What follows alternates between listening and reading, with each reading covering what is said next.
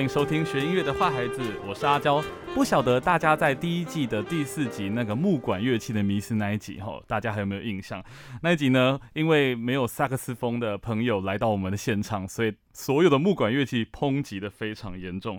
因此，我们今天这一集就是要帮当时的那个四不像乐器萨克斯风来做一个平反。我们今天就请到了蔡家修老师。嗨，大家好，我是蔡家修。那除了蔡家秋老师之外，我们还有请了一位，就是专门来负荆请罪的阿正老师。哎，大家好，我是来负荆请罪的阿正老师。你还记得当初说了什么吗？差不多都忘了。好，我们今天真的很开心，因为其实，在那一集之后，还有很多的听众对于萨克斯风还不是很了解，对，就是很很想知道说，哎，既然讲了讲了木管乐器，那好想再多了解一些萨克斯风，因为它的四不像到底是。怎么样的不像？那阿正老师，你当初是怎么形容它是四不像的啊？啊，它就真的很四不像啊！他有竖笛的吹头啊，然后长笛的管声，对，还有喇叭的那个号口，对啊，看起来就很好玩。那这个综合体到底是怎么产生的？好，首先呢，那个阿正老师的形容其实是蛮贴切的。那就是因为它的这样子的一个复合体，所以也造就了现在萨克斯风非常非常令人赞赏的演奏能力，还有音量、音色、音质的各种张力变化。嗯，所以虽然你们一开始是黑了我们一把，但是事实上，我觉得这个黑其实也就是因为现在为什么这么多人喜欢萨克斯风的一个很主要的原因。那这个乐器是在一八四零年。的时候，由比利时人 Adolf Sax 他所发明的。那他自己本身是一个竖笛跟长笛的演奏家。那他一开始在改良这个乐器的时候的初衷，并不是要去发明什么新乐器，而是他从这个一种乐器叫做 Ophicleide，它这个是属于比较低音的铜管，他去把它改良过来的。那他改良的时候呢，是把所谓的竖笛。低音竖笛的吹嘴，去放在它原来号号嘴的位置，然后加上它原来铜管的这种管身，所以造就了一种就是具有木管的演奏能力，但是又能兼具低音铜管的这种音量跟音质的一种新型的乐器。这是在一八四零年发生的事情。嗯，哇，所以虽然它现在被归成木管乐器，可是它一开始其实是想要综合所有管乐器的优点。没错，在一把乐器上，没错，所以这个四不像也造就了他现在这么厉害的主要原因哦。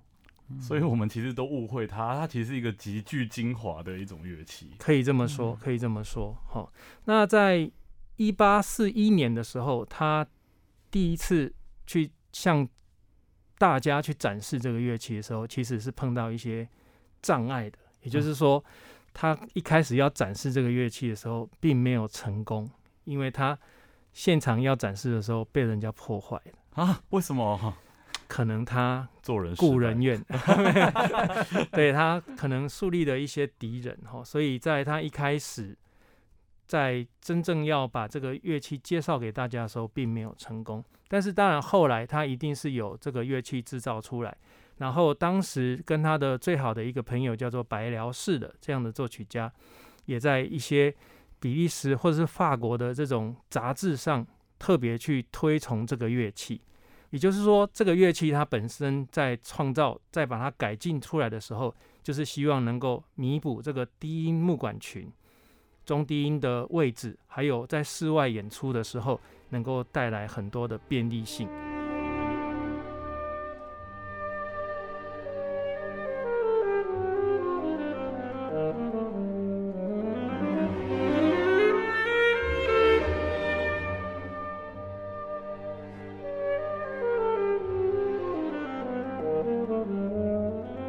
这个乐器发明出来的时候，其实一开始是没有受到很多作曲家的青睐，因为毕竟是刚开始发明，所以不管是音准系统啦，各方面都还没有进入一个完整的状态。嗯，所以在早期呢，比较多人去使用它的是在军乐队的这个编制里面。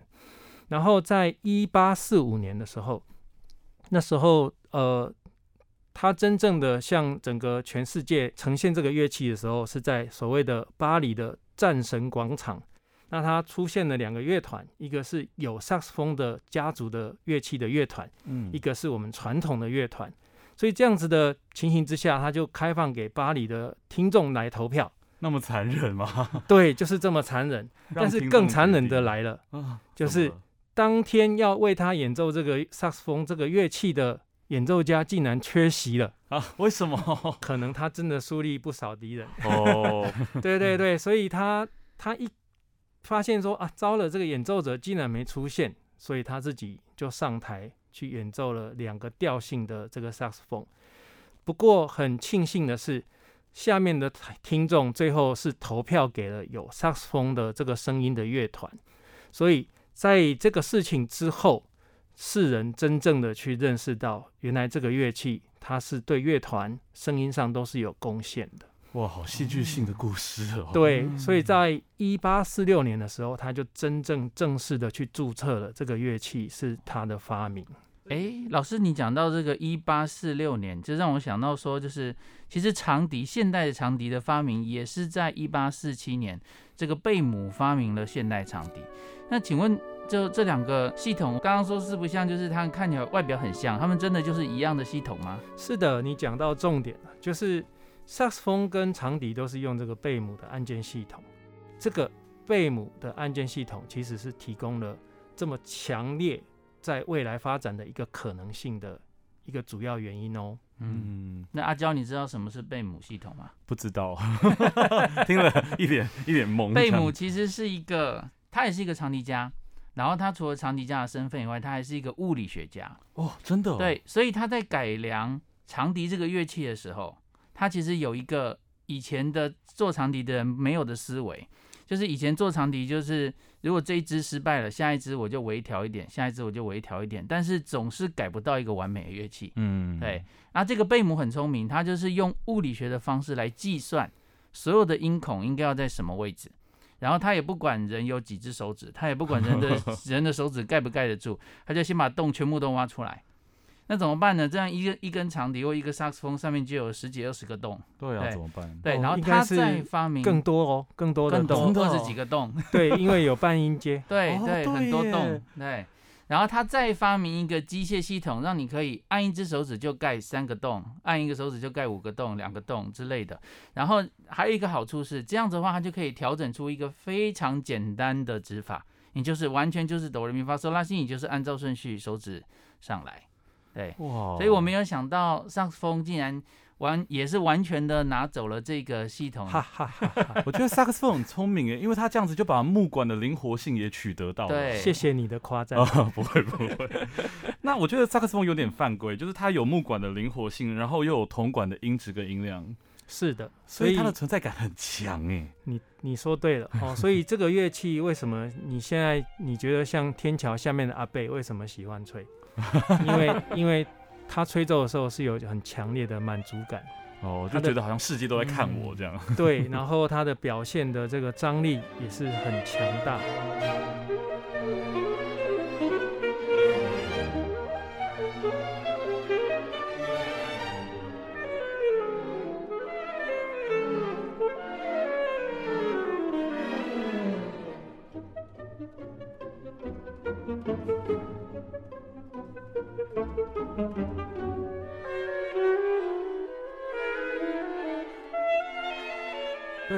师，因为像我在目前看到市面上有非常多的萨克斯风，是的，所以萨克斯风它是一整个家族有非常多不同的形态，是吗？是的，是的，哈，在一开始萨克斯风发展的时候，它是用 C 调的乐器来来做一个基底，也就是它从那个低音的那个铜管开始研发过来。嗯，事实上，它整个家族，如果我们把它打开来看的话，大概有十种乐器，哦，然后其中目前现在最常用的是降一跟降 B 两个调性。嗯的乐器哦，因为它在最后跟着管乐团的发展，在我们管乐团的木管声部里面，萨克斯风开始建立四个声部的一个一个乐团编制之后，它就会跟竖笛这些乐器一起用成移调乐器的调性，也就是降 B 跟降一的使用。那刚刚讲到现在，就是在管乐团开始盛行之后，因为之前是是军乐队嘛，然后对发展到管乐团，萨克斯风开始被大量被看见。那是不是以前作曲家本来都没什么写的，现在最近终于有人会开始把萨克斯风写进去了呢？哦，是的，没错，因为在我们木管的，我们先从音量上来看哈，它木管跟铜管始终是一个不能对抗的状态。对，没错。对，然后在木管的中音的这个声部，我们也缺乏一个这样子的乐器可以把它支撑起来，嗯甚至低音声部也是。哦，所以在管乐团的编制里面才会出现两个声部的 alto saxophone，然后 tenor saxophone。哦，这三支乐器是在我们的中中音域木管的中音域跟中偏低的音域这个部分，我们来做了很大的一个贡献跟补强。然后嗯在管乐团里面，我们还有 baritone saxophone。哦，它的音域就跟巴顺、长号，哦，这些都是比较 cover 在一起的，它就完全可以弥补所谓的这个低音木管群的这个强度跟厚度。哦，所以其实，在整个管乐团的这个配器上，有了这个萨克斯风家族的加入之后，整个木管群的音量变得很饱满，然后音质也能够在木管跟铜管之间做一个很好的桥梁跟衔接。所以萨克斯风就是在这样子的一个环境之下，慢慢被重视起来的。嗯，那有没有推荐一些古典的曲目可以介绍给我们听众的呢？好的，好，在交响乐团的部分，哈，其实早期交响乐团还是比较传喜欢传统的声响，对萨克斯风的使用是比较少的。但是后来就有开始比较多的作曲家愿意去尝试它。嗯，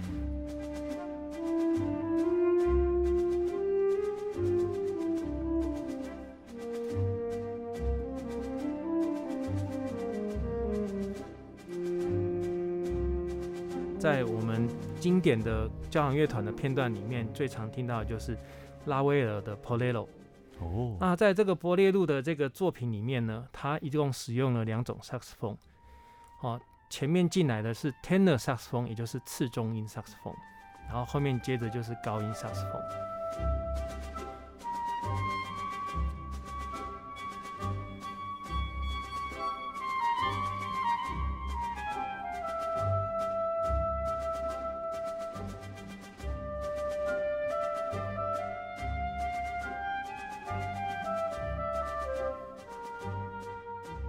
那刚刚我们介绍的这个高音萨克斯风的音质跟重要的这个交响乐团里面的一个片段嘛，哈、嗯，那我手上现在换的是中音萨克斯风，好、你看它圆弯弯的像漏斗，哦，就是烟斗，哦，大家都很很习惯萨克斯风的形状就是长这样，对，这个就是中音萨克斯风。那这个中音萨克斯风在我们的管弦乐团的片段里面最常被大家听到或是知道的，就是做展览会之画的这个片段 m o s o v s k y 他所写的这个展览会之画的这个里面的一个乐团的片段哈。那这一段是形容古堡，古堡，对，好、所以各位可以来听看这个用中音萨克斯风演奏出来的声音是长什么样子。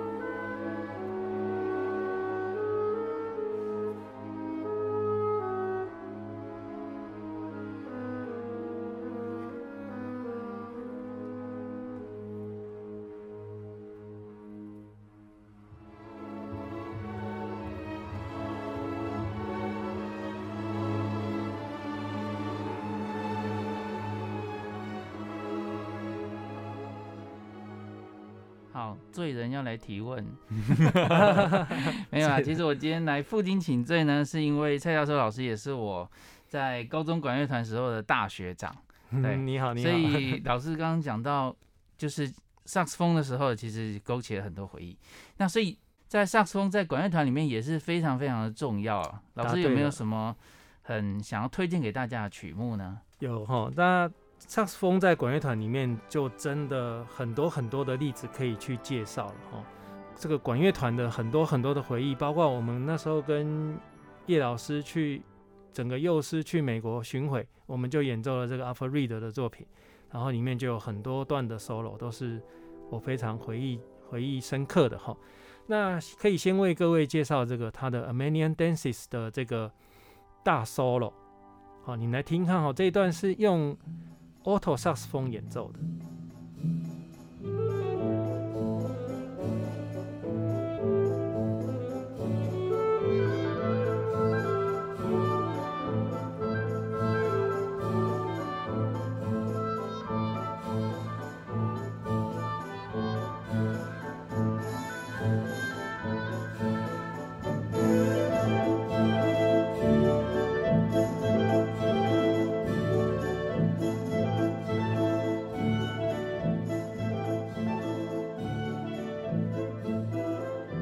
因为现在我们常知道，例如说像美国的爵士乐很常使用，或者日本其实也很厉害。它到全世界这个过程中，它其实是一个现代的发展嘛，就是一步一步来。那它这个过程到底是怎么演进的？哦，好的，这个这个话题是一很大的一个话题哦。不过我们可以这样子稍微来看哈，在一九一零年之后，哦，就是在美国那边的 blues，也就是蓝调音乐、爵士音乐开始蓬勃的发展。嗯，好，所以在这个乐种里面，它会大量的使用了很多萨克斯风。哦，其实当然也有小号、长号这种乐器的使用。好，我记得在叶老师的那个 episode 里面去提到，这个小号在爵士乐里面也是常常被拿来当独奏乐器的，没错哈。那萨克斯风也是。好，所以在这个爵士乐发展之后，甚至后面的流行音乐，好，还有更后面的所谓的融合 fusion 音乐，在萨克斯风都会后来都慢慢变成主奏乐器，嗯。因为它的这个完美的表现性。表现能力，四不像的各各种各方截取的能力，造就了他的这种很强大的演奏能力。比如说嗯。早期哈、是很有名的一首曲子叫《Take Five》take five 哦，它是一个五拍子的作品哦哦，就是很很有别于我们一般习惯的四拍子哦，或者是三拍子的作品，它是一个五拍子的作品哦，所以我为各位来稍微的轻松的演奏一下这个 Take Five。耶，好期待哦！老师要自老师要现场示范了耶。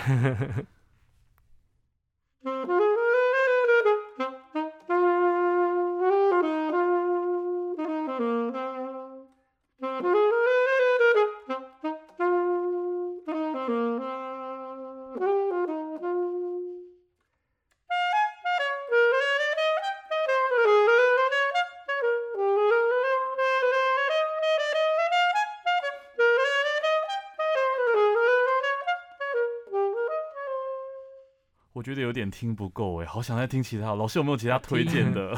好，在我们早期的这个 Bruce 的东西里面呢，我们还有一首很经典的，也就是所谓的 Misty。Misty，对，那我还是用克斯风来为各位稍微简单的示范一下。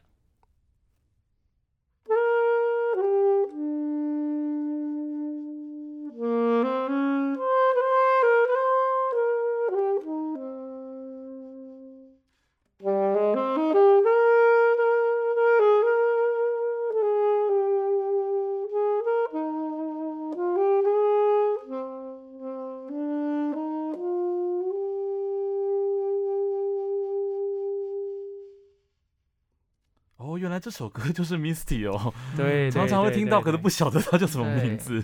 哦，很多很多哈。那我们爵士乐里面还有非常多很棒的乐手，Charlie Parker、John Coltrane，哦，这些都是非常非常厉害、厉害、非常厉害、厉害、厉害、厉害到不行的 演奏家。哦，所以如果说我们要去深入介绍的话，我们可能要花另外一个 episode。萨克斯风在这个爵士流行的这一块呢，它后面就比较多演变到更多人去喜欢它，是有受到所谓 Kenny G 的影响。哦，他真的很有名耶，连我爸都知道。嗯对他，他几乎是可以说是把整个萨克斯风这个乐器单独介绍到全世界很重要的一个乐手。嗯，哦，我们不要分乐种好了，就是以他这个演奏的知名度来讲，他是非常非常有贡献的一个演奏家。嗯然后在比较偏流行的这个这个区块里面，哦，萨斯风后来也有一些呃曲子是很很使用它，也让它很有名的，比如说《Careless Whisper》这个曲子。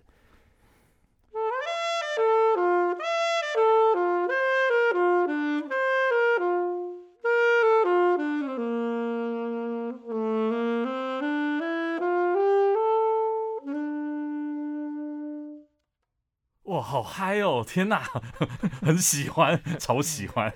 哎，基本上这个乐器，因为它的带有这种磁性啊，或是它在吹一些比较悲伤、比较荡的这种心情的时候，它也是很很有表现力的。比如说，大家在《新不了情》的电影里面，就会听到这个乐器它演奏的主题曲了。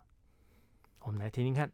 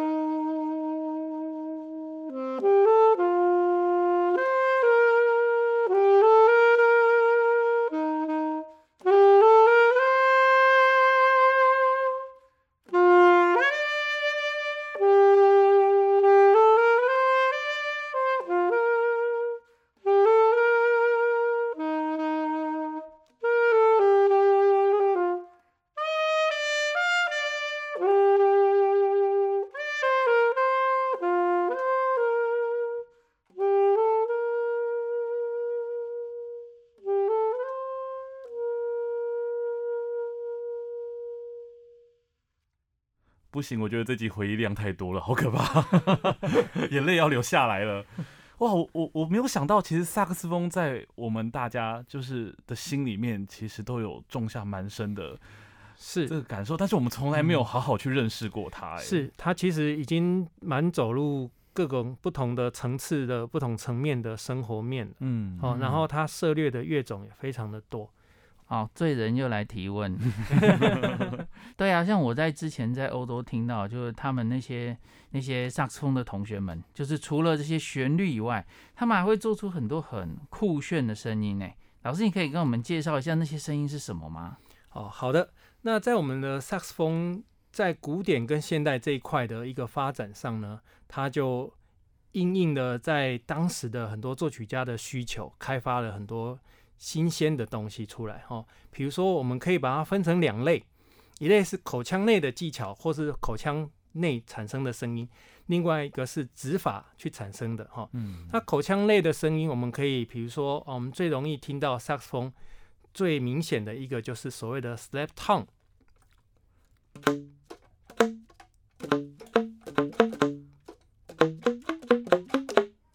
哦，这种我们用酷哦 超酷的。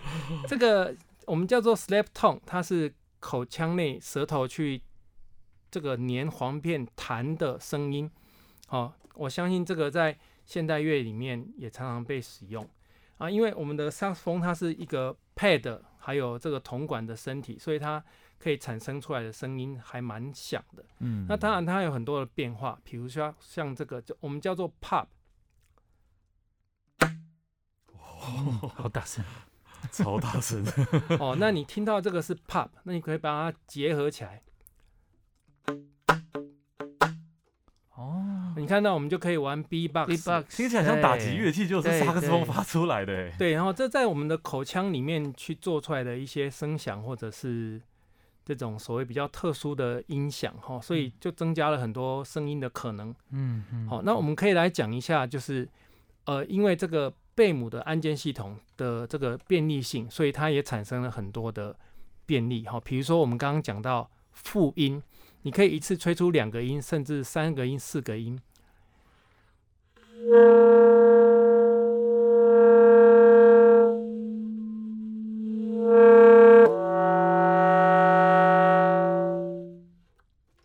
哇，好厉害啊。叹为观止。那你你可以听到这种呃，这这算是我们萨克斯风比较在现代的音乐里面比较常常去呈现的一个。哦，嗯就是复音，好，不管是两个的、三个的、四个都有。然后还有一个就是所谓的微分音程，哦，就是说你比如说本来只有我们的音阶的最小单位是半音，嗯然后事实上它可以在半音中间再去切一半。好，那我们我们来听一下，从这个中音的哆到升哆，哦，这是一个正常的半音。那我还可以，以再加进去中间的音。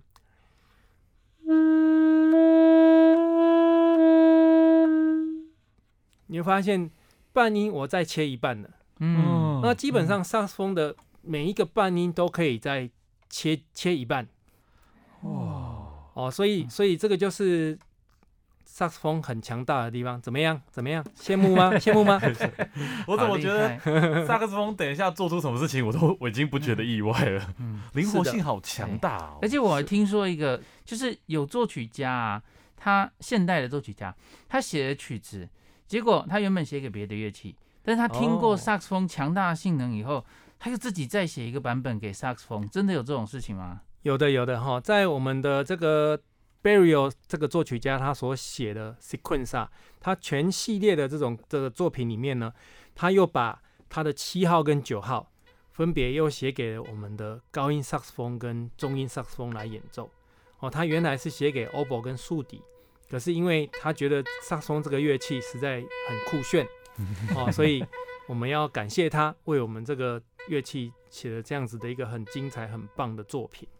哦，所以我们各位也可以来听听看，这是一个很很精彩的一个现代乐的萨克斯风作品。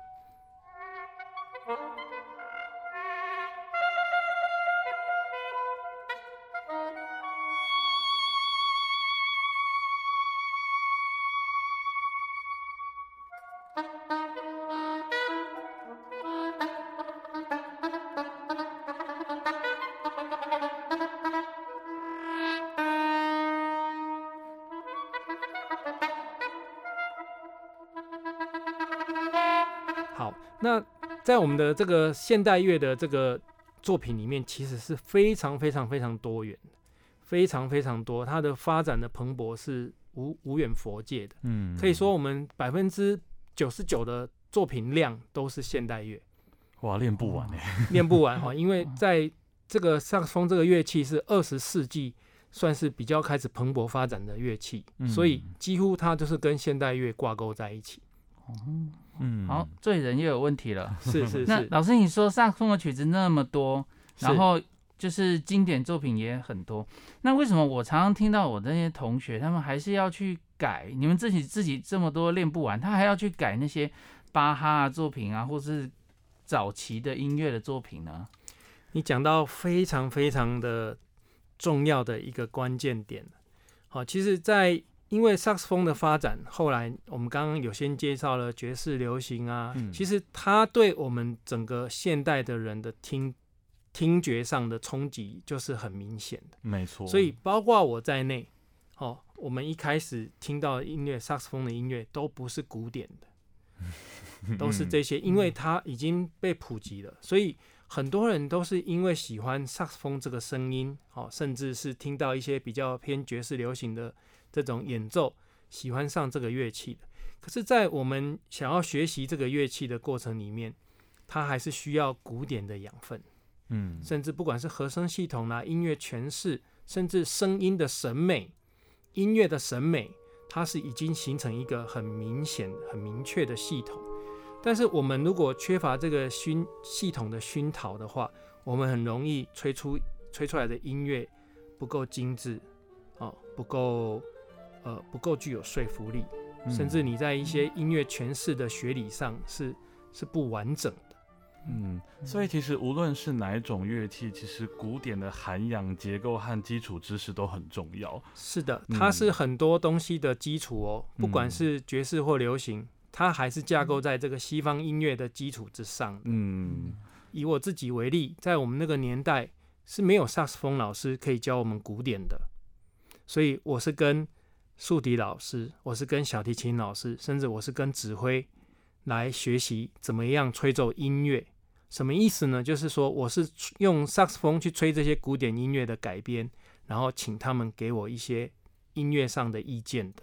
嗯嗯那这个部分的学习，那个阶段的学习，对我现在来讲，甚至对我教给学生的很多的音乐处理的一些观念上来讲，是非常非常受用的哦。嗯嗯我觉得今天这一集绝对会颠覆大家的思考，就是大家可能会从脑袋里面天桥下面 吹萨克斯风的老先生，变成可能在音乐厅里面是很有内容、很有质感，而且很有想法的一样乐器。